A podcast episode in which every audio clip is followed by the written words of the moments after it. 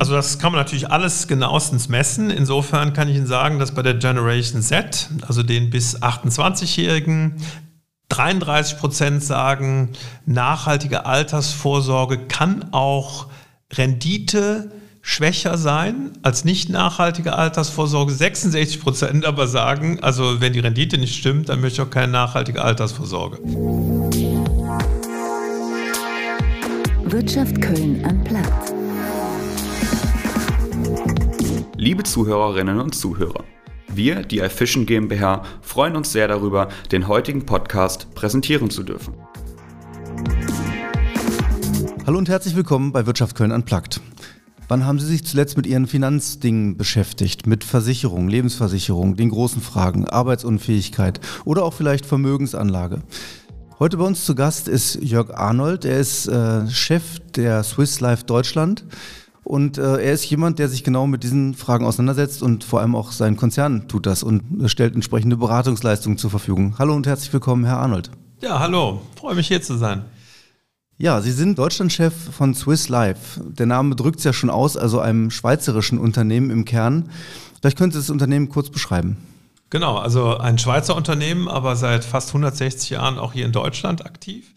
Insofern mit starken deutschen Wurzeln. Und ähm, wir sind aus der Schweiz heraus einer der großen Lebensversicherer in Europa und betreiben das Geschäft auch in verschiedenen Märkten schon sehr, sehr lange. Kernmärkte sind Schweiz, Deutschland und Frankreich. Ähm, wir haben neben der Lebensversicherung ähm, insgesamt, also europaweit wie auch in Deutschland, ein zweites Geschäftsmodell. Das ist die Finanzberatung, mhm. die wir hier in Deutschland ungebunden betreiben. Das heißt, ähm, obwohl wir auf der einen Seite ein Lebensversicherer sind und damit ja auch Produktgeber, ja. wenn man das so nennen darf, ähm, sind wir in der Finanzberatung nicht an einen Produktgeber gekoppelt, sondern arbeiten mit der Breite des Marktes zusammen. Wir haben also in unserem Neugeschäft über 250 verschiedene Versicherer und ähm, Asset Manager, Finanzdienstleister, die wir tagtäglich unseren 1,5 Millionen Kundinnen und Kunden anbieten. Okay, da gehen wir sicherlich spezifisch gleich noch ein bisschen stärker drauf ein. Ähm, wir haben jetzt gehört, schweizerisches Unternehmen, Gruppensitz in Zürich. Sie selbst sind eher in München und äh, Hannover anzutreffen, den deutschen starken Standorten von Swiss Life, aber sind Kölner. Also genau, Sie, Kölsche Sie Jung. Kölsche Jung. Ja. Das heißt, Sie sind, ähm, vielleicht fangen wir mal an, als, als Student hier in Köln äh, gelandet. Wo kommen Sie ganz ursprünglich her eigentlich? Also ganz ursprünglich bin ich geboren in Hohenlind, also äh, in Lindtal, wo ich auch heute wieder wohne. Ja. Ähm, der Kölner ist ja, fühlt sich ja so richtig wohl zu Hause und habe dann auch in Köln hier alles gemacht, vom Kindergarten über die Schule, über die Universität, auf der ich hier Betriebswirtschaftslehre studiert habe, mhm. bis dann auch zum Berufseinstieg, der natürlich passenderweise für einen Kölner bei der Colonia-Versicherung war. Okay. Und ich, ja. Ich, ich dachte, Sie, Sie seien vielleicht jemand von der Küste, weil ich mal gelesen habe, Sie, Ihr, Ihr erster Berufswunsch war Festmacher, beziehungsweise man muss es plattdeutsch, glaube ich, aussprechen. Festmoker. Festmoker, also jemand, der die Schiffe anbindet und äh, sichert, weil Ihr Großvater, glaube ich, irgendwie maritime Bezüge hatte. Genau. Mein Großvater war bei der Marine, der war aber auch aus Köln, nämlich aus Müllem, wie wir das sagen, ja. was ja früher auch eigenständig war aber ähm, also wie mein Großvater geboren wurde, aber heute mittlerweile zu Köln gehört. Und der ging dann ähm, an die Küste und zur Marine und hat dann ähm, 30 Jahre bei der Marine verbracht und war auch in meiner Kindheit eine sehr prägende Person für mich. Und ähm, dann war immer mein Wunsch, ähm, ich möchte Schiffe festmachen. Ich fand das immer toll, wenn die da mit den Tauen da irgendwie hantierten. Und insofern als ganz kleiner Junge fand ich das also ein Traumberuf. Aber spätestens als Sie an der Fakultät hier, der Wirtschaftswissenschaftlichen Fakultät der Uni Köln waren, war das wahrscheinlich schon nicht mehr der Berufswunsch. Habe ich gesehen, es gibt Berufe, die noch mehr einbringen und habe dann vom Festmoker ähm, Abstand genommen. Aber mhm. heute, wenn ich in einem Hafen bin und ab und zu gehe ich auch mal ähm, auf ein Segelboot, dann finde ich das immer wieder spannend mit den ähm, ähm, Leinen da zu hantieren. Mhm. Sie sind, glaube ich, 1991 fertig geworden mit dem Studium, waren dann eben Diplomkaufmann. Und äh, die Versicherungsbranche war dann das Erste, was Ihnen auch einfiel, oder war das erstmal ganz offen und das ist, bot sich dort eine Chance? Ja, also eigentlich komme ich aus dem Hause eines Wirtschaftsprüfers. Mein ähm, Vater war Wirtschaftsprüfer und Steuerberater hier in Köln und da habe ich auch äh, während des Studiums so ein bisschen mitgearbeitet, hatte auch Wirtschaftsprüfung als einer der Vertiefungsfächer im Hauptstudium als BWL-Student und habe dann aber bei einer Studenteninitiative hier an der Kölner Uni angefangen äh, mitzumachen, nämlich dem OFW, dem Organisationsforum Wirtschaftskongress. Gibt es die noch? Die gibt es noch, genau. Die organisieren immer noch die Wirtschaftskongresse und ähm, die hatten auch eine studentische Unternehmensberatung. Mhm. Und in der habe ich dann ein Projekt leiten dürfen für die Kolonialversicherung. Und so bin ich auf die aufmerksam geworden. Und wie dann 1990 die Bewerbungsphase anstand, habe ich mit ganz unterschiedlichen Unternehmen gesprochen, aber natürlich auch mit der Kolonialversicherung. Und die fand ich alle so nett da. Und mhm. dann habe ich gesagt, auch wenn die alle so ähm, gut rüberkommen und das Herz am rechten Fleck trägen, ist ja uns Kölnern ganz wichtig, dass das Hetzjod ist. Dann habe ich gedacht, dann äh, gehst du zur Kolonialversicherung. Und ja. so bin ich in die Versicherungsbranche mehr unabsichtlich gekommen. Sie haben dann ja in der Versicherungsbranche äh, einen Karriereweg gemacht, der sehr stark vom Vertrieb geprägt war. Sie waren, glaube ich, auch dann ähm, Vertriebschef für Ostdeutschland zu einer bestimmten Zeit. Ja. Das war ja in den, ja, man kann noch sagen, Nachwendejahren, ne? Genau, also von ähm, 98 bis 2000 war die Zeit da in den neuen Bundesländern. Ja, da war noch, ähm, also im Gegensatz zu heute, war quasi die Wendezeit noch viel präsenter. Hm. Und ähm, das war sicherlich eine ganz spannende Erfahrung, da mal ähm, ähm, Menschen kennenzulernen, die ganz anders geprägt sind, als ähm, wie wir es hier so aus dem Westen her kennen. Gut, also als Vertriebsleiter waren Sie wahrscheinlich nicht mehr direkt im Kundengespräch oder das auch? Ich war immer wieder auch mit in Kundengesprächen und ähm, habe trotzdem natürlich auch da viele äh, Mitarbeitende gehabt, die halt aus den neuen Bundesländern kamen. Und insofern ist mir schon das Spezifische da sehr ähm, klar geworden, mhm. was nämlich sehr konstruktiv war. Also der ähm, Sachse oder der Thüringer oder Sachsen-Anhaltiner, der ähm, sagt zwar ganz gerne schon mal auch klar seine Meinung und ähm, gibt auch zu erkennen, was ihm jetzt nicht passt, der ist aber sehr, sehr schnell auch wieder in einem konstruktiven Modus. Mhm. Und ähm, das war natürlich wirklich auch für so eine Vertriebsarbeit total wichtig, dass Menschen ähm, dann auch wieder konstruktiv wurden und wieder versucht haben, für Kundinnen und Kunden ihr Bestes zu geben. Ich habe mir immer klar gemacht, dass das auch damit zusammenhängt, dass ja in Sachsen eigentlich mal die deutsche Industrialisierung begonnen hat. Viele der Ingenieure, die später nach Süddeutschland gingen, haben zunächst mal in Sachsen gearbeitet. Mhm. Und ähm,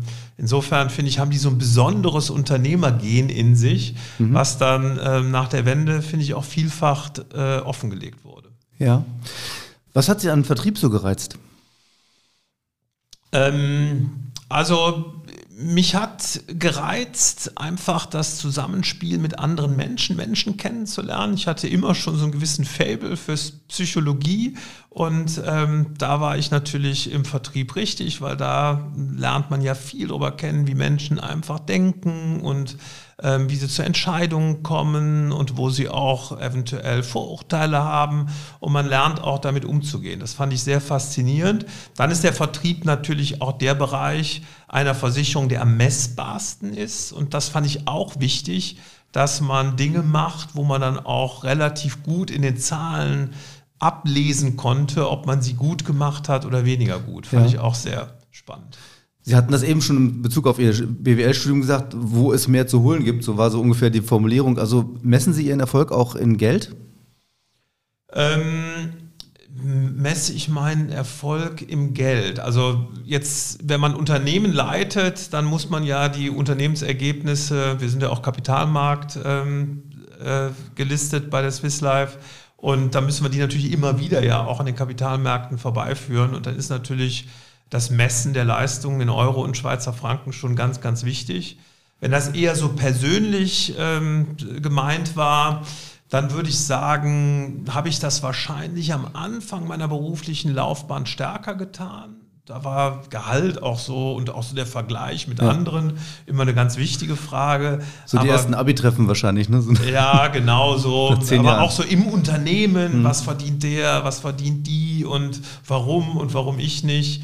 Das äh, war am Anfang ähm, sehr viel präsenter, aber so über die Zeit ähm, ist das dann einfach als Motiv ähm, in den Hintergrund getreten. Woran machen Sie es heute fest? Ob Sie erfolgreich sind? Also ich habe mal noch zu Studientagen in diesem OFW einen, ähm, den damaligen CEO Kunig, Dr. Kunig von Bayersdorf getroffen. Der machte da so mit uns Studenten so, ein, so, ein, so eine Art ähm, Seminarvortrag oder Keynote Speech, würde man heute vielleicht sagen. Und der sagte, wissen Sie, wenn Sie sich mal für einen Beruf entscheiden, da gebe ich Ihnen einen Rat mit. Ihr Beruf muss mindestens 50 Prozent der Zeit Spaß machen. Wenn das nicht der Fall ist, dann sollten Sie darüber nachdenken, ob Sie nicht das Unternehmen wechseln. Sie werden nie in einen Zustand kommen, wo es 100% Spaß macht. Das Unternehmen, das müssten Sie mir erst benennen, aber es sollte zumindest die Hälfte der Zeit, sollten Sie mit einem Lächeln auf dem ähm, Gesicht ähm, abends nach Hause gehen. Und ähm, heute müsste man sagen, zu Hause bleiben und den Bildschirm abschalten. Ähm, äh, und ich finde, dieser Spaß an der Arbeit, auch das Gefühl, dass man da irgendwo ähm, sich produktiv, positiv einbringen kann, dass man Menschen auch mitnehmen kann, auch Verbindung hat zu anderen Menschen. Das finde ich ist heute ähm, die Währung, in der vor allem bezahlt wird. Ja. Und wo sind Sie jetzt in der Prozentzahl? Wie viel Prozent Spaß macht Ihr Job? Also ich äh, führe sehr viel Buch. Insofern ähm, habe ich auch so ein, eine Angewohnheit, mir jeden Tag die drei Lessons learned aufzuschreiben des Tages und dann schreibe ich auch auf in einer Skala von 1 bis 5, äh, wie viel Spaß der Tag gemacht hat. Also und ähm, ich bin sicherlich in dem Bereich so im Mittel, ähm, wo ich auf dieser Skala von 1 bis 5 bei 4 liege und 5 wäre der ähm, ultimative Spaß. Also ich muss schon sagen, das ist der Job in meinem äh, beruflichen ähm, in meiner beruflichen Laufbahn, wo ich äh, am meisten das Gefühl habe, der macht mir wirklich Spaß. Also 80 Prozent zurzeit.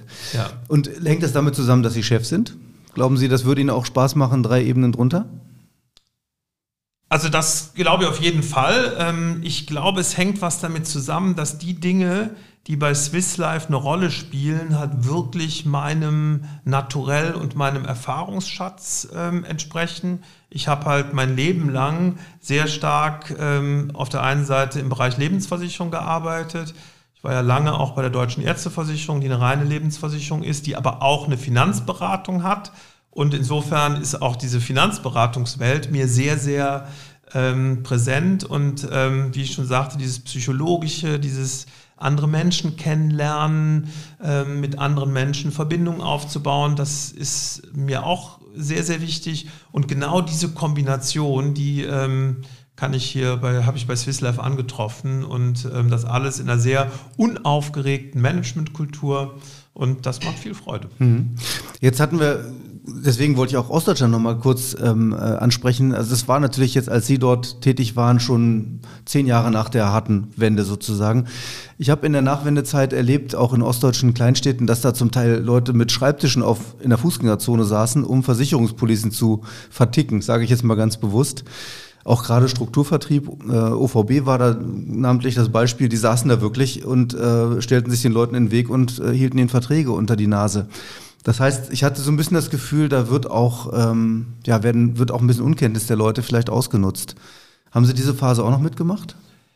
Also erstmal habe ich diese, ich bin ja 1900, also im November 1990 angefangen bei der Colonia Versicherung. Insofern, das war ja gerade diese Zeit, ne? 89 ähm, kam die ähm, äh, Mauer, fiel die Mauer und dann ähm, hat man sich ja gerade im Jahr 1990 da organisiert und dann äh, 91, 92 waren dann diese Gründerjahre und ähm, da ist viel ähm, Unfug passiert und viele Dinge sind da falsch gelaufen, die ähm, dazu geführt haben, dass Menschen keine guten Produkte abgeschlossen haben und ähm, nicht über eine qualitativ vernünftige Beratung in die richtige ähm, in die richtige Richtung gekommen sind. Mhm.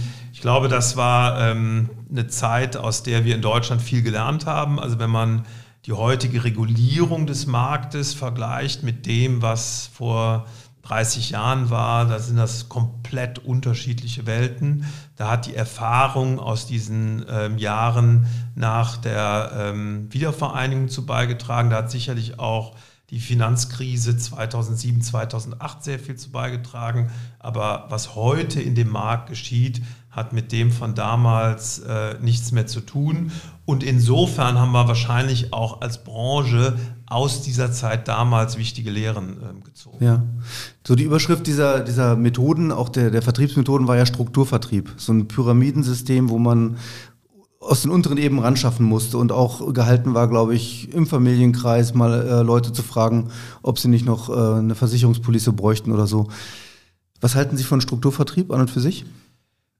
Also ich zucke immer so ein bisschen so zusammen, wenn Strukturvertrieb mit Qualität gleichgesetzt wird, weil wenn Sie sich ganz viele Dinge ähm, in der Wirtschaft, aber auch darüber hinaus ähm, anschauen, dann hat das was mit Strukturen zu tun, auch durchaus mit Hierarchieleveln zu tun. Und um einen größeren Bereich zu organisieren, äh, müssen Sie natürlich auch Strukturen einführen, damit ähm, eine große Anzahl von Menschen einfach arbeitsteilig zusammenspielen können. Hm. Unabhängig von der Frage, ob jetzt ein Unternehmen ähm, als Geschäftsstellenvertrieb, um eine andere Vertriebsform zu nennen, oder als Strukturvertrieb organisiert ist, gibt es einfach den Punkt der Beratungsqualität. Und der muss, egal wie sie organisiert sind, ähm, gegeben sein. Und das ist unser Anspruch auch bei Swiss Life, da wirklich hohe Standards zu erfüllen. Und ähm, deshalb ähm, ist die Frage der Organisationsstruktur für mich nicht so entscheidend wie die Frage, ob qualitativ gut gearbeitet wird. Also man kann auch im Strukturvertrieb qualitativ hochwertig abliefern. Absolut. Sie haben ja auch, das, das hätte jetzt mich gewundert, wenn Sie es nicht so gesagt hätten, weil Sie haben ja mit Swiss Life Select auch ein Strukturvertriebsunternehmen äh, im Portfolio. Äh, ehemals hm, Carsten Maschmeyer kennt man, AWD, das ist das ja jetzt sozusagen dann umfirmiert. Das haben sie 2000, nicht Sie persönlich, aber das Unternehmen 2008, glaube ich, und Folgejahre dann erworben. Und man wollte auch, glaube ich, MLP mal kaufen und so. Also das, das da gab es auch schon auf diesem Gebiet viel Bewegung und viel äh, Bemühen, auch äh, dann einen wichtigen Flock einzuschlagen. Ne? Genau, also grundsätzlich ähm, sind das lang vergangene Zeiten, ne, bei denen ich nur als äh, Zaungast der Branche ähm, teilgenommen habe. Aber richtig ist, das ähm, sind mal die Wurzeln des Unternehmens. Und ich glaube, in Verbindung mit der Schweizer Managementkultur, die äh, äh, stark auf Bodenständigkeit und auf Unaufgeregtheit ausgerichtet ist, hat dann einfach ähm, Swiss Life in Deutschland auch in dem Finanzberatungsmodell einen starken Wandel durchlaufen. Und was sie heute haben, hat mit dem vor 15, 20 Jahren wirklich nicht mehr viel zu tun, weil wir einfach jetzt die ähm, Beratungsqualität, den Nutzen, den wir für Kundinnen und Kunden erzielen, einfach äh, für ganz entscheidend halten. Und wir wollen ähm, maximal in solchen Formaten hier in der Presse auffällig werden, aber nicht dadurch, dass Kundinnen und Kunden mit uns nicht zufrieden sind. Und ich glaube, insofern haben wir auch aus der eigenen Historie, ich habe ja eben so die Historie der Branche ein bisschen stärker mhm. angeleuchtet, aus der eigenen Historie haben wir da einfach unsere Weiterentwicklung gemacht, die wichtig war, sodass man auch in der heutigen Umgebung bestehen kann. Ja. Eine Besonderheit bei Ihnen jetzt ist ja, dass Sie, glaube ich, sehr jung aufgestellt sind. Und das gilt sowohl für, das Kund, für die Kundschaft sozusagen und äh, gleichermaßen aber auch für Ihre, äh, Ihre Mannschaft. Also die Leute, die sozusagen als Vermittler äh, bei Ihnen anfangen. Ich glaube, so ein Durchschnittsalter, habe ich mal gehört, 35, sowohl ja. als auch. Also wie haben Sie es denn geschafft? Ich meine, das will ja wahrscheinlich jeder. Das ist ja eine kluge Strategie zu sagen, wir brauchen junge Leute, weil von denen haben wir am längsten was ähm, sowohl eben als Mitarbeiterinnen und Mitarbeiter als auch als Kunden. Wie, wie ist das gelungen? Also erstmal ist das gewachsen über viele Jahre. Also es ist, glaube ich, nicht möglich, wenn Sie heute sagen, ich habe jetzt einen überalterten ähm, Vertrieb, eine überalterte Beratungsorganisation. Sie müssen sehen, die 190.000 Finanzberatenden in Deutschland haben ein Durchschnittsalter von so 52, 53 Jahren. Mhm. Also der Markt ist geprägt durch die Babyboomer. Und ähm, wenn Sie heute hingehen und sagen, so, ich möchte jetzt äh, mich verjüngen, dann geht das nicht auf Knopfdruck, da können Sie noch so viel Geld in die Hand nehmen. Ähm, das geht nur, wenn Sie systematisch den Weg gehen, Communities zu bauen, ähm, wo Sie mit vielen jungen Menschen zusammentreffen und einfach in spielerischer Art und Weise mit ähm, jungen Menschen ins Gespräch kommen über finanzielle Themen. Sie haben das ja eben angesprochen wir sind alle, und ich mache mich davon gar nicht frei, wenn ich äh, 35 Jahre zurückdenke, wir sind ja alle von gewissen Vorurteilen geprägt, was die Finanzbranche anbelangt. Es hat immer so ein bisschen sowas, naja, ähm, optimieren die sich nicht auf meine Kosten und fahre ich da als Kundin oder Kunde eigentlich wirklich gut. Und ähm, insofern ist es gut, ähm, mit den Menschen überhaupt erstmal jenseits erstmal der Finanzthemen zusammenzutreffen und ihnen einfach Angebote zu mache, machen, ob sie nicht auch ein bisschen was über Aktien erfahren wollen, ob sie nicht was erfahren wollen über wie eigentlich eine Immobilienfinanzierung läuft, wie eigentlich zum Beispiel das Thema Nachhaltigkeit eine Rolle mittlerweile spielt und, und, und. Und ähm, wenn Sie so spielerisch mit jungen Menschen zusammentreffen, dann ähm, werden Sie merken, dass da auch Leute sind, die sagen, das interessiert mich jetzt aber so stark, dass ich auch mal gerne bei euch ein Praktikum machen würde oder mal ein Trainee-Programm machen würde und mal gucke, ob dieser Bereich nicht was für mich ist. Und dann wieder haben hm. sie halt welche, die sagen, ey, das hat mir jetzt so viel Spaß gemacht, ich könnte mir das auch wirklich hauptberuflich vorstellen, dass ich jetzt aus dem Praktikum wirklich zu euch wechsle und bei euch arbeite. Also das heißt, der Zugang zu dem Finanzwissen darf nicht so ähm, erfolgen, dass sie direkt sagen, also du musst hier anfangen und ähm, vollberuflich und alles, was du sonst machst, ähm, vergiss das mal, so wie es eher früher war, mhm. sondern wir versuchen erstmal Menschen überhaupt, junge Leute für das Finanzthema zu interessieren und treffen da auch gerade bei der jungen Generation auf relativ offene Ohren und dann schauen wir, ob da nicht ähm, auch Talente dabei sind, die dann auch mal ähm, ernsthafter in der Materie unterwegs sein wollen. Aber, aber wie gelingt das denn? Sie sagten jetzt spielerisch, ist das, heißt das soziale Medien bespielen oder was ist das Spielerische? Das, das würden ja auch alle möglichen versuchen. Das ist natürlich heutzutage ein Riesenspektrum. Also Sie, äh, wenn Sie, wir haben jetzt gerade wieder abgefragt, was eigentlich die Informationsquellen ähm, junger Menschen sind, wo sie Finanzinformationen drauf ähm, ja. ausnehmen. Und da wird als erstes mal genannt Freunde und Familie. Da wird genannt natürlich auch ein Berater, eine Beraterin. Da wird genannt äh, soziale Medien. Da wird genannt ähm, Online-Auftritte von Versicherern. Da wird genannt ähm, Vergleichsportale, die es äh, gibt und, und, und. Da werden ganz viele Dinge genannt. War das jetzt eher eine, eine Reihenfolge oder war das... Eine also Familie das, ganz vorne? Familie ist ganz vorne okay. und Beratung ist dann an Nummer zwei. Okay. Ähm, was ich jetzt danach genannt habe, wäre jetzt irgendwie an drei, vier oder Alles fünf ist, aber die werden alle irgendwie unter den ersten sechs, sieben genannt. Und ähm, das heißt, sie müssen heute ähm, in der digitalen Welt unterwegs sein, genauso wie in der persönlichen Welt und müssen einfach dafür sorgen, dass diese jungen Menschen sie in allen diesen Medien erleben und diesen Wiedererkennungseffekt haben. Wir nennen das Reassurance ähm, im Marketing-Sprech. Mhm. Und ähm, das, glaube ich, können wir ganz gut, weil wir natürlich auch eine junge äh, Truppe haben, die ähm, auch natürlich mit wahnsinnig viel Ideen dann immer wieder reinkommt und genau natürlich auch den äh, die Hand am Puls hat und natürlich auch spürt, wo man wieder ein neues Medium ähm, äh, einfach bespielen muss, um ähm, auch anzukommen. Mhm. Podcasts machen wir zum Beispiel mittlerweile auch mhm. aus der Firma raus und ähm, ja, das sind halt ganz viele Dinge, die Sie heute in der ähm, Informationslandschaft einfach drauf haben müssen. Sie haben ja auch intensiv, glaube ich, äh, erforscht, wie diese Generation Z und oder mhm. die jungen Leute ganz einfach im Augenblick ticken, was denen wichtig ist. Und äh, wenn man jetzt mal auf diesen Bereich Finanzberatung kommt und abwägt Nachhaltigkeit gegen Rendite, ist das erstens, ist es ein, ein Gegensatz oder ist, geht das beides in die gleiche Richtung inzwischen? Und äh, welches Argument verfängt denn da mehr?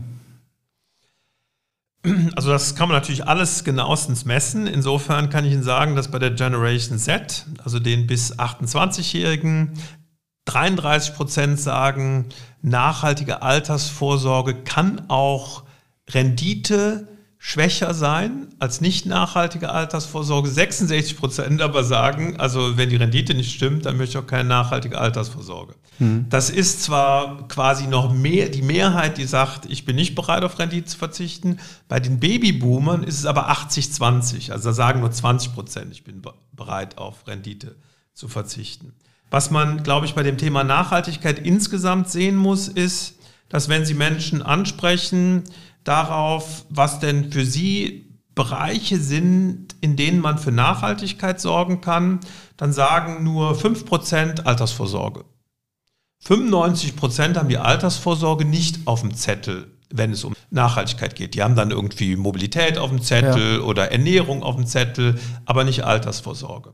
Wenn Sie dann die Generation Z darauf ansprechen und sagen, guck mal, du hast die Möglichkeit, auch nachhaltige Altersvorsorge ähm, zu erwerben, dann sagt immerhin 50 Prozent der Generation Z, oh, das ist aber spannend, da würde ich gern mehr darüber erfahren. Hm. Also insofern merkt man hier einfach, dieses Nachhaltigkeitsgebiet in der äh, Finanzwelt ist ein Feld, wie auch viele andere Bereiche der äh, Finanzthemen, auf das sie erstmal angesprochen werden müssen, für das sie erstmal sensibilisiert werden müssen, dass sie es wirklich auch in den Fokus bekommen. Das, das ist ja aber, sie müssen, also müssen ist ein gutes Stichwort, sie müssen es ja seit August, glaube ich, dieses Jahres äh, sowieso machen, dass sie den, oder seit 2022, ja. August, ähm, dass sie den Leuten die, die Nachhaltigkeitspräferenzen erstmal abfragen. Ne? Das ist ja so gewünscht von, von der Gesetzgebung her. Genau, sind bestens informiert, Herr Merx. Also ja. seit 2.8. müssen wir laut IDD der Vertriebsrichtlinie, äh, der wir hier unterworfen sind, ähm,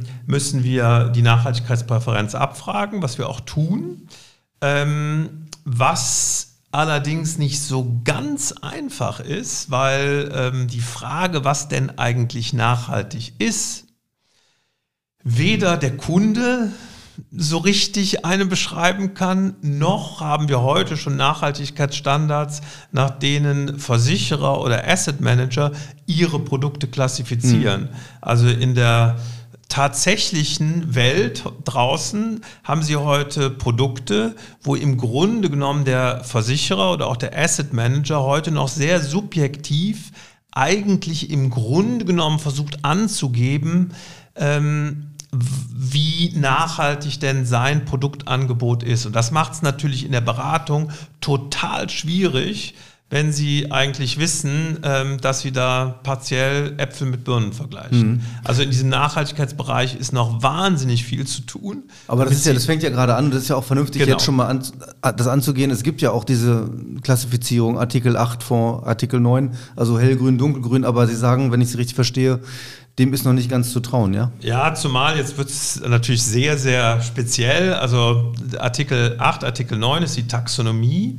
Die geht erstmal, dreht sich erstmal nur um die Offenlegung. Also wie legen Sie offen, ähm, was Ihre Nachhaltigkeitsvorgehensweise in einem Unternehmen ist? Mein Beispiel ist immer dafür, Sie könnten auch ein Unternehmen, was nur in Kohlekraftwerke investiert, wenn Sie das extrem stringent machen würden, als Artikel 8 ähm, konform offenlegen. Ja.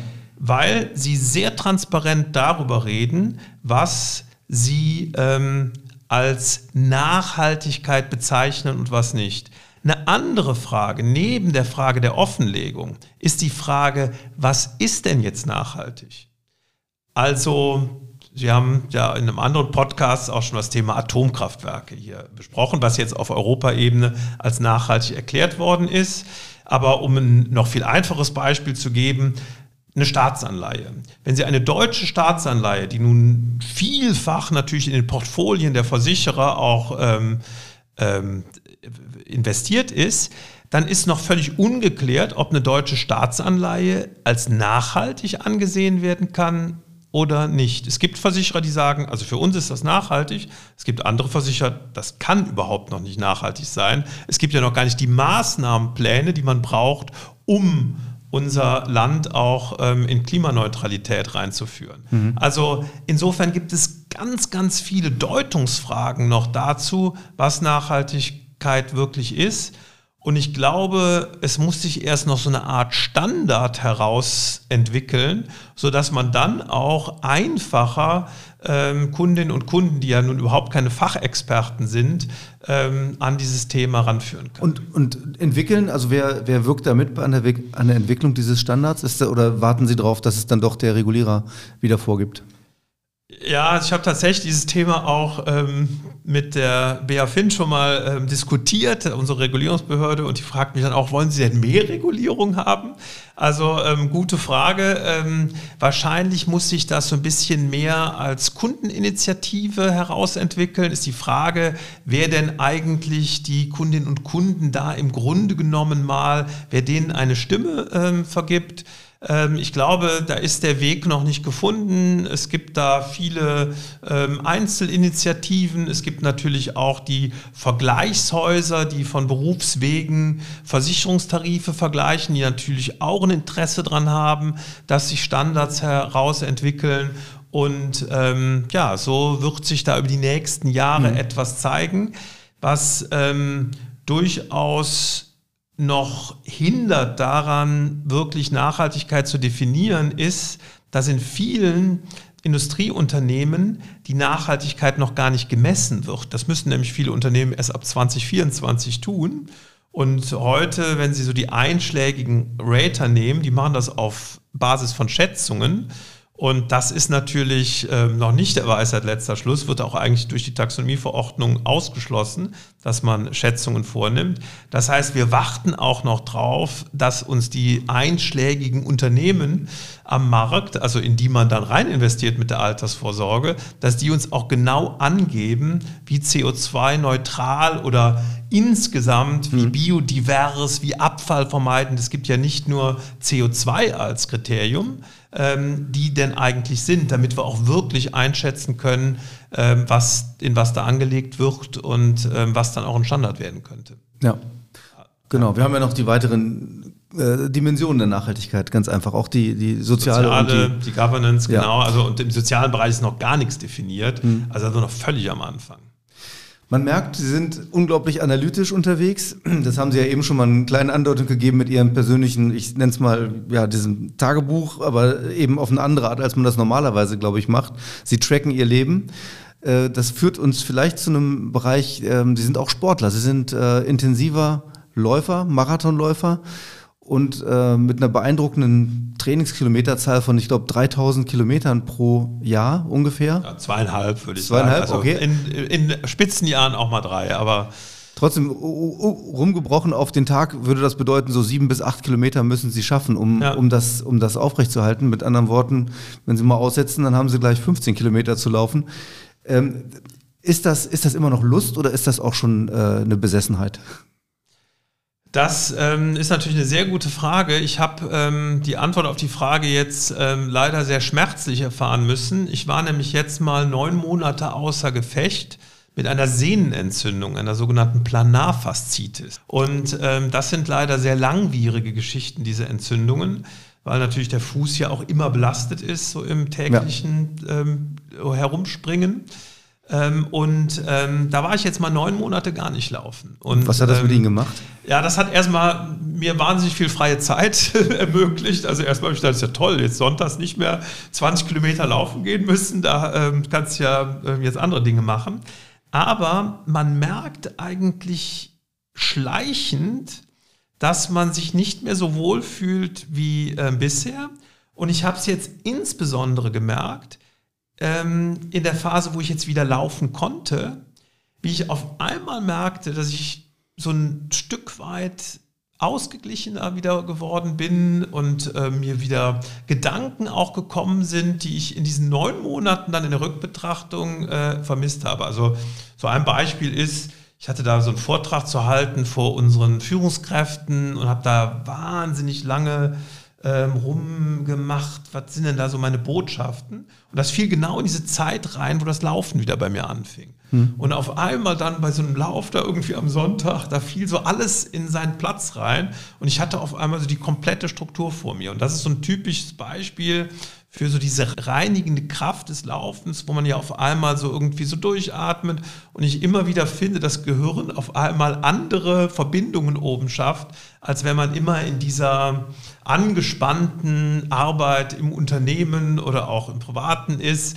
wo ja tausend Gedanken einem durch den Kopf äh, schießen und man nie so mal in diese Sortierungs... Ähm, äh, Phase reinkommt. Und ja. deshalb ähm, ist das Laufen für mich wirklich auch etwas, was ähm, mir sehr gut tut ähm, und ähm, was ich auch weiter nicht missen möchte.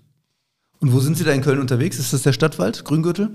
Genau, ich wohne ja in Lindenthal. Insofern ähm, ist mein Einstieg, ist der Rautenstrauchkanal und ähm, dann geht es halt rein in den Stadtwald und dann in den Grüngürtel und das ist ja wirklich herrlich, weil im Grüngürtel können Sie dann ja eine 30 Kilometer Runde laufen, ohne einen Weg zweimal laufen zu müssen.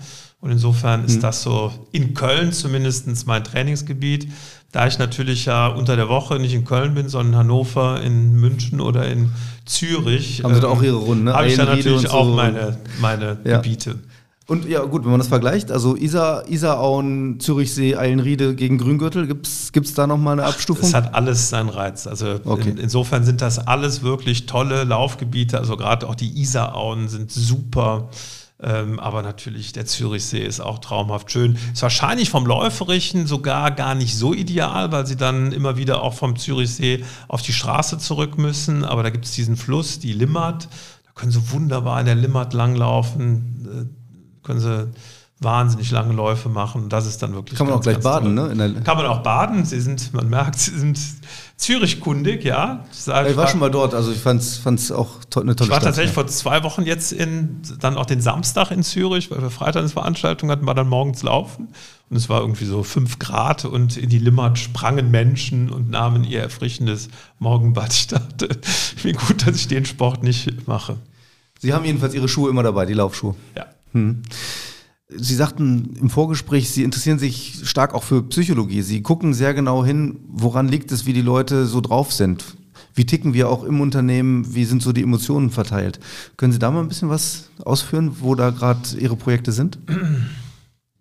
Also wenn Sie erlauben, ähm, Herr Merks, dann würde ich erstmal ein kleines Bild hier erzeugen. Und zwar stellen Sie einen Spielplatz vor. Auf diesem Spielplatz spielen in der Mitte ein paar Kinder. Und dann sitzen ein Elternpaar oder ein Vater oder eine Mutter mit ihrem kleinen Kind am Rand und versuchen das Kind zu motivieren, zu den anderen Kindern zu gehen. Und sagen, komm, geh mal zu den anderen Kindern, die spielen da schön, geh da mal hin. Hm. Und dann geht das Kind vier Schritte Richtung der anderen Kinder und dann dreht es sich um und guckt zu den Eltern. Sagen die wieder, ja, geh zu den anderen Kindern. Und dann geht es weitere fünf Schritte, dreht sich wieder um. Dann sagen die Eltern wieder, ja, komm, wir sind hier, geh da ruhig hin. Und was in diese Szene zeigt, ist, dass Menschen damit sie autonom handeln können, Verbindung brauchen. Denn das Kind dreht sich um zu den Eltern, weil das ist natürlich sozusagen die Basisstation, die ähm, gerade mhm. ja in Kindertagen ganz wichtig ist, weil sie im Grunde genommen ähm, Sicherheit ins Leben bringt. Und ähm, das Kind braucht eine Verbindung, damit es dann auch autonom eigenverantwortlich Dinge machen kann. Und was auf diesem Spielplatz richtig ist, das gilt auch für Unternehmen. Sie können Menschen und in einem arbeitsteiligen System haben sie gar keine andere Chance, als dass Menschen eigenverantwortlich tätig werden. Nur zur eigenverantwortlichen Tätigkeit bringen, wenn die Menschen sich in der Verbindung fühlen. Und diese Verbindung müssen sie aufbauen. Und das geht nicht, indem sie mit Menschen stundenlang über irgendwelche Fachthemen reden. Da müssen sie über die emotionalen Themen reden, die die Menschen halt so tagtäglich bewegen. Ja, okay, das ist Theorie verstanden. Wie machen Sie das? So, und das machen wir, indem wir eine Kulturreise begonnen haben und ähm, alle unsere Mitarbeitenden 1850 ähm, an der Zahl durch drei zweitägige Workshops ähm, geschickt haben, wo sie erstmal die Grundlagen der Psychologie an bestimmten Modellen kennenlernen. Zum Beispiel das Eisbergmodell, was einfach besagt, dass 80 Prozent dessen, was uns auszeichnet und bestimmt, unter der Wasseroberfläche ist und von Menschen von außen nicht gesehen werden kann, oft noch nicht mal von uns gesehen werden kann, weil es Unbewusstsein ist und nur 20 Prozent oben an der bewussten Oberfläche sind. Mhm. Und wenn ich mir klar mache, dass mein Gegenüber halt sehr stark auch aus dem Unbewussten ähm, gesteuert wird, dann muss ich halt mal ergründen, wie ist der eigentlich geprägt? Was hat der eigentlich für Werte? Was hat er für Glaubenssätze? um ernsthaft ihm auch irgendwo im Wege des Coachings, im Wege des Sparings irgendwelche Hinweise geben zu können. Und okay. diese Arbeit, dass wir erstmal quasi Grundlagen erklären, aber dann, wir nennen es auch oft kollegiale Beratung, äh, sozusagen im Austausch untereinander auch mal reingehen. Was sind beispielsweise deine roten Knöpfe? Was sind die Dinge, die dich emotional besonders berühren? Mhm. Und dann auch an der konkreten Situation das mal besprechen. Daraus wird dann ein Prozess, wo zumindest wir das Feedback von unseren Mitarbeitenden äh, bekommen haben. Es hat echt total Spaß gemacht, hat mir auch sehr viel gebracht, auch für mich so als privaten Menschen. Und ähm, dadurch ist über Jahre jetzt eine Bewegung entstanden, wo wir im Unternehmen einfach sagen, die, uns ist es wichtig, wie wir uns gegenseitig wahrnehmen, weil es ganz viel dann auch damit zu tun hat, ob Menschen in der Energie und in der Kraft sind oder ob sie im Grunde genommen zur Arbeit kommen und eigentlich äh, froh sind, wenn sie wieder weggehen dürfen. Ja. Okay, Sie machen diese Übungen jetzt erstmal, um äh, im Unternehmen sozusagen guten Geist zu formen und auch Bewusstsein füreinander zu schaffen und so, ja. wenn ich es richtig verstehe. Äh, trotzdem sind das ja, glaube ich, auch Übungen, die eins zu eins auch in der Kundenberatung äh, einen Wert haben. Nämlich, wenn man jetzt jemandem gegenüber sitzt, muss man ja auch wissen, was will der wirklich, was braucht er vielleicht. Und da ist ja jeder anders, auch von der Risikofreude äh, und so. Ist das, das, ist das auch der Hintergedanke, dass Sie sozusagen dieses, dieses psychologische ähm, einmal eins den Leuten beibringen, auch für solche Situationen? Also ich glaube nicht, dass es der Hintergedanke ist, sondern es ist vielleicht mehr mit einer der Startpunkte. Dann ähm, ist natürlich so, dass in unserer Finanzberatung sehr viel Wissen auch dazu da ist, ähm, was möchten Menschen und ähm, auch ähm, mit welchen ähm, Techniken kann ich denn auch die Ziele und Wünschen von Menschen auch wirklich in Erfahrung bringen und ähm, wie kann ich die denn auch so strukturieren, dass man daraus dann auch finanzielle Entscheidungen machen kann. Also mhm. wahrscheinlich liegt uns das besonders irgendwo im Naturell. Der Prozess, den hat aber tatsächlich damals mein Vorgänger aus der Schweiz mitgebracht. Und insofern ist das, diese Kulturreise auch mal auf Schweizer Wurzeln entstanden, hat dann aber wirklich total ähm, reüssiert, wenn ich das so sagen darf, mhm. dass alle so nach den ersten Seminaren sagten, das fühlt sich gut an, das sollten wir äh, weitermachen. Ja.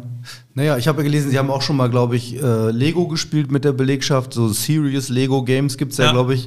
Oder auch schon Rezepte erarbeitet, was wirklich hieß, auch kochen, ne? Genau, das waren jetzt die quasi die ähm, Strategieprogramm. Kommunikation. Wir haben jetzt äh, das zweite Strategieprogramm unterwegs. Wir haben immer so dreijährige Strategieprogramme, äh, die wir dann auch als Swisslife an die Kapitalmärkte ähm, äh, kommunizieren. Und ähm, wir haben uns gedacht, wenn ich da jetzt mich vor die Leute stelle und da irgendwelche PowerPoint-Slides darunter ziehe, dann ist das so mittelinteressant. Mhm. Und deshalb haben wir ähm, gedacht und unsere Kommunikationsabteilung hat da viel, viel ähm, Herzblut reingesteckt, ähm, haben wir uns gedacht, wir müssen das irgendwie anders auch vermitteln. Ja, wir machen auch ein paar äh, Folien und ein paar PowerPoints, aber wir machen, wir müssen es auch spielerischer vermitteln. Mhm. Und insofern haben wir unsere Teams in Lego ihren Strategiebeitrag mal bauen lassen. Und ähm, in diesem Jahr haben wir, oder für dieses Strategieprogramm haben wir ähm, die Teams Zutaten ähm, auswählen lassen. Die Zutaten standen dann für Eigenschaften. Ähm, der Ingwer zum Beispiel für den Mut oder ähm, der Reis für die Selbstbestimmung ähm, und Kartoffel, glaube ich, für die Veränderungsbereitschaft weil sie auf so vielen verschiedenen Böden auch irgendwo gedeihen kann. Ähm, so, und da haben wir dann so verschiedene Vorgaben gemacht und dann haben die Mitarbeiter daraus ihr eigenes Teamrezept entwickelt. Und daraus haben wir dann Ressortrezepte gemacht und daraus ein Unternehmensrezept, ein ähm, Risotto äh, mit äh, karamellisierten Walnüssen. Ähm, und ja, so ist dann quasi das zweite Programm transportiert worden. Alle hatten super viel Spaß und ähm, ist auch so ein bisschen was hängen geblieben, was bei uns im Unternehmen wichtig ist. Ja, ich stelle mir das auch ein bisschen natürlich als Teambuilding-Geschichte auch vor. Und, genau. Und auch, wie wichtig ist das, dass man so ein Unternehmen auch so zusammenschweißt, dass man sagt, wir sind hier Familie irgendwie. Und, oder anders gefragt, wie, wie stark müssen Sie gegen Abwanderung auch sich wappnen? Gibt es dann Konkurrenten, die sagen, wir zahlen ein paar Prozent mehr und kommen noch zu uns? Ist da sowas auch im Markt äh, gang und gäbe? Also erstmal ist es total wichtig, dass Menschen wissen, wofür sie eigentlich arbeiten. Bei uns ist ja so, unser Credo ist, wir wollen Menschen dabei helfen, ähm, finanziell ein selbstbestimmtes Leben führen zu können. Und ähm, sie können heute nicht mehr ein Unternehmen nur darin begründen, dass sie irgendwelche ähm, aus dem Kapitalmarkt kommende Dividendenwünsche erfüllen. Das ist auch wichtig, weil Kapital will sich verzinsen. Aber ähm, das reicht nicht als alleiniges Merkmal für eine gute Unternehmung. Das heißt, es ist immer auch das Warum, was äh, Menschen ähm, vermittelt werden muss. Mhm. Beim Stichwort versichern würde ich, achso, Sie, ja. ja, Sie haben ja eigentlich nach der, nach der Fluktuation gefragt. Richtig, das war die Frage. Ähm, und jetzt ist es ja so, dass wir ähm, schon irgendwo merken, dass sich auch insbesondere über die Corona-Zeit hier was geändert hat. Dass wir nämlich auf einmal ähm, unter dem Stichwort The Big Dismiss, ähm, können Sie das auch in den Fachlektüren nachlesen, sich immer mehr Menschen auch entscheiden, die eigentlich arbeiten könnten ähm, und auch ähm, was einzubringen haben, also auch Erfahrung haben ähm, bereit sind, entweder ganz aus dem Arbeitsleben auszusteigen oder aber zumindest auch die Zeitbelastung des Arbeitslebens, äh, der Arbeit deutlich runterzufahren. Sie sprechen von allen Altersgruppen jetzt. Wir oder? sprechen von allen Altersgruppen, mhm. genau. Und ähm, Sie merken also, dass ja sowieso schon der demografische Effekt, dass wir immer wenige junge Menschen haben, die jetzt hier die Jobs ähm, in der ähm, Wirtschaft irgendwo oder im gesamten ähm, Kontext unseres Zusammenlebens in Deutschland, ähm, dass die ausfüllen können, dass es da ähm, einfach weniger gibt. Und diese Frage danach, ist es mir eigentlich noch wert, mich so anzustrengen, um das Geld rauszuziehen, geht es nicht auch mit weniger, die kommt jetzt noch dazu. Insofern ist dieser War for Talents, ja. der ja schon seit Jahren eigentlich auch ähm, angesprochen wird, der ist äh, so präsent wie eigentlich, glaube ich, also zumindest in meinen 35 Berufsjahren noch nie. Hm. Ich hätte beim Stichwort Versicherung noch drei kleine Fragen, mhm. ähm, die Sie persönlich betreffen. Das eine wäre, ähm, welcher Versicherungstyp sind Sie? Haben Sie schon Policen auch abgewählt, weil Sie sagen, brauche ich nicht? Also grundsätzlich habe ich sehr viele Versicherungen, wie das so ist, wenn man bei einer Versicherung arbeitet. Ähm, also ich bin sicherlich jemand, der relativ schnell beispielsweise die Vollkasko wieder rausnimmt, mhm. ähm, weil er sagt, also wenn dann Schaden passiert, dann ähm, kann ich den auch selber abwickeln. Aber ich bin schon in den wesentlichen Versicherungskategorien einfach auch ähm, gut versichert gewesen und war auch immer davon überzeugt, dass ich damit äh, was Sinnvolles tue. Aber es ist natürlich wichtig, wenn man sich an das Versicherungsthema ähm, äh, ran ähm, begibt, dass man sich klar macht, was denn der eigene Risikoappetit ist und was denn passiert, wenn der Leistungsfall eintritt, was denn dann irgendwo ein also genutzt werden könnte, um bestimmte Lücken auch zu schließen. Ja. Und ich glaube, das muss jeder für sich individuell ähm, einfach mal durchdenken und dann sich fragen, was ist die richtige ähm, Absicherung. Ja, also großes Stichwort Selbstbestimmung auch, ne? Ja. Genau. Und da ist ja auch jeder anders. Ne? Also da gibt es ja auch kein äh, One Size Fits All. Ja. Die zweite Frage wäre, haben Sie schon mal einem Verwandten eine Police verkauft?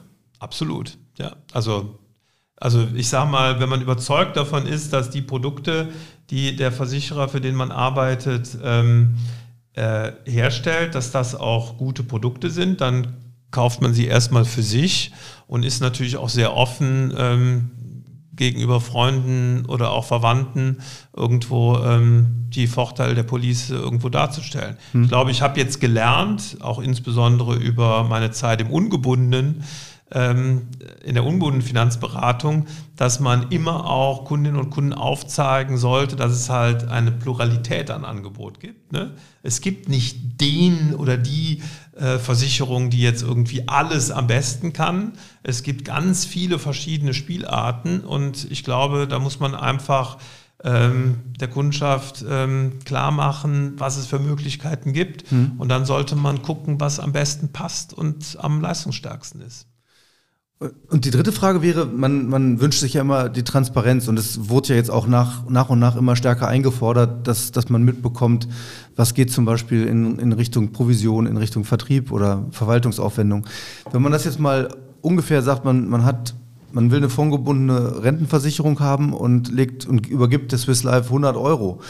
Wie viel dieser 100 Euro landen dann wirklich im Produkt, also werden dann äh, investiert und wie viel gehen in Richtung Provision oder auch äh, Verwaltung?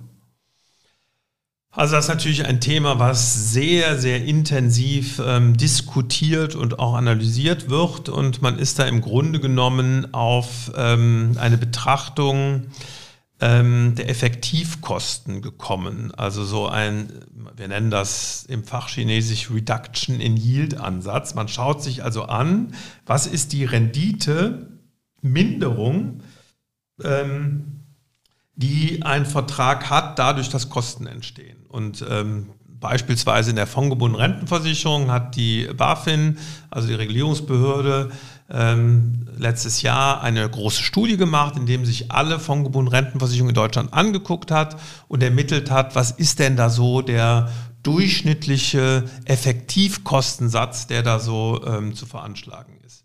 Und der liegt bei 1,9 Prozent. Und ähm, hat die BaFin auch gesagt, 1,9 Prozent wird sie, also bei langlaufenden Verträgen, als angemessen ansehen.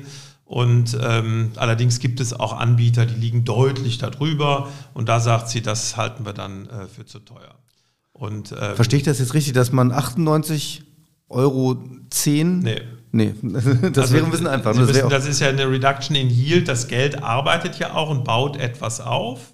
Und wenn Sie sozusagen ähm, diesen, diesen Finanzstrom jetzt ähm, über die Laufzeit des Vertrages sehen, dann werden da 1,92 Prozent des, ähm, der Rendite äh, für Kosten äh, genutzt. Also sagen wir mal, wenn ein Vertrag, ich sage mal 5 Prozent ähm, ähm, Rendite erwirtschaftet über entsprechende Anlagen, dann würden in einem Durchschnittsvertrag 1,9 Prozent äh, okay. von diesen 5 Prozent für Kosten ähm, genutzt werden und 3,1 Prozent wäre dann die effektive Rendite nach Kosten, die ähm, eine Kundin, eine Kunde hätte.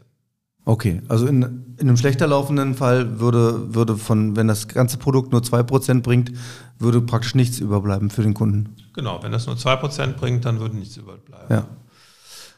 Okay. Ähm, ich will noch eine Frage loswerden, nämlich die nach. Vielleicht darf ich noch eine Sache ja. ergänzen. Wir haben das uns natürlich mal angeguckt für unsere Finanzberatungs. Wir haben ja vier Finanzberatungstöchter und haben mal geschaut, ähm, wie ist das denn bei uns so im ähm, Neugeschäft, was wir so vermitteln? Ja. Und die durchschnittliche Effektivkostenbelastung eines Vertrages, den wir unserem Kunden vermitteln, die liegt bei unter 1,3 Prozent. Das heißt, das heißt, wir liegen besser als der Markt. Wir liegen besser, wir sind ja ungebunden, das heißt, wir vergleichen, wir schauen uns natürlich an, wer sind die ähm, Anbieter, die nun besonders ähm, lukrative, ablaufstarke und kostenminimale äh, ähm, Angebote haben, drängen natürlich auch unsere äh, Versicherer ich hatte gesagt, mit, wir arbeiten mit dem ganzen Markt zusammen drauf, dass sie uns entsprechende gute Angebote machen. Und ähm, so sind wir also deutlich unter diesem Marktschnitt. Verstanden, okay, sehr gut. Herr Arnold, ich glaube, wir könnten auch noch sehr lange weiterreden, aber. Ähm, wir haben noch gar nicht über den ersten FC Köln geredet. Das da, tut das, das, einem ja in der Seele weh hier. Das wäre, das wäre ein Frevel. Also machen wir das. Sie haben im Vorgespräch gesagt, Sie hätten den Podcast mit dem äh, Gottfried Rüssmann gehört und der hat ja hier seine, seine Sitzschalennummer beim FC preisgegeben und das könnten Sie auch, ne? Genau, bei mir ist O6, äh, Reihe 19, Platz 32 und 33. Nein, Herr Rüssmann hat natürlich eine viel ähm, intensivere Verbindung noch zum ersten FC, weil sie auch langjähriger Sponsor sind. Ich bin ja nur ein ganz normaler äh, Fan, ähm, aber vom Opa damals mitgenommen worden ähm, zum Spiel gegen den HSV. Und ähm, ja, und wenn man dann in Köln quasi geprägt wird, dann ist man natürlich auch äh, sehr dem FC anhängend. Was trauen Sie dem, dem Club noch zu diese Saison? Ach, also ich finde einfach, jetzt mal richtig cool zu sehen, dass ähm, der FC wieder wirklich schönen Fußball spielt. Ich bin nun auch viele Jahre da ins Stadion gegangen und habe da gelitten mit ganz vielen anderen. Aber nicht gepfiffen hoffentlich. Ähm, nee, das, äh, das, oh, da bin ich sehr allergisch. Also ich habe da auch so ein paar da im Stadion, da gehe ich schon mal, also kann ich mich wirklich. Die sind eigentlich nur, kommen die aus sich raus, wenn der FC mal ähm, irgendwie eine Flanke versiebt. Dann werden die richtig laut. Mhm. Aber wenn der FC gut spielt, sind die leise. Also es gibt so ein paar, die freuen sich richtig am Fehler. Aber das ist ein anderes Thema. Da regt sich ja auch unser Trainer immer wieder drüber auf. Ich glaube, der FC ist da wirklich auf einem guten Weg. Ähm, einen sehr schönen Fußball zu spielen, sehr interessanten Fußball zu spielen, sehr ehrlichen Fußball zu spielen, haben sich finde ich, athletisch toll weiterentwickelt, war immer so eine Schwachstelle beim FC. Und insofern ähm, finde ich ja unabhängig davon, ob der jetzt der FC jetzt 13. ist oder, oder Zehnter. Dass Europa eine Belastung ist, hat man, glaube ich, auch dieses Jahr gesehen, wo die echt am Zahnfleisch gegangen sind. Ähm, Aber absteigen werden wir nicht. Ab, also ich glaube es nicht, weil ich glaube, dass wir jetzt in der Rückrunde, wenn wir uns wieder so ein bisschen fokussieren können auf die Bundesliga, da auch wieder ähm, ein paar Spiele mehr gewinnen werden als in der Hinrunde. Und ansonsten habe ich auch in der zweiten Liga tolle Spiele gesehen. Ähm, insofern, ähm, ich bin sowieso, meine ähm, Zuneigung zum FC ist klassenunabhängig. Herr Arnold, vielen Dank. Auch schön, dass Sie das nochmal aufgegriffen haben. War wirklich, äh, das wäre schade gewesen, wenn wir das nicht noch gehört hätten. Ja, Dankeschön. vielen Dank für die Einladung. War eine große Freude. Für mich auch, danke. Wirtschaft Köln am Platz. Das war Jörg Arnold, der Deutschlandchef von Swiss Life. Ich fand besonders spannend, was er zum Thema Arbeit sagt. Erstens, man muss wissen, warum man etwas tut. Und zweitens, mindestens an jedem zweiten Tag, so die Faustregel, sollte man mit einem Lächeln nach Hause gehen, sonst läuft etwas schief. In Zeiten des Wettbewerbs um Fachkräfte wird sich der Zufriedenheitsanspruch wohl eher noch etwas nach oben korrigieren, nehme ich an. Um Spaß geht es auch in der kommenden Woche bei Wirtschaft Köln Unplugged. Mein Kollege Manuel Heckel hat dann Pietro Müller zu Gast, einen der Gründer des Kölner Internet-Startups Dynamize. Dieses Kunstwort setzt sich zusammen aus dynamisch und amazing. Und beim Unternehmen gibt es genau das. Tickets für besondere Freizeiterlebnisse, also amazing, zu einem dynamischen Preis. Ob Eintrittskarten für eine Therme oder einen Escape Room oder eine Kartbahn.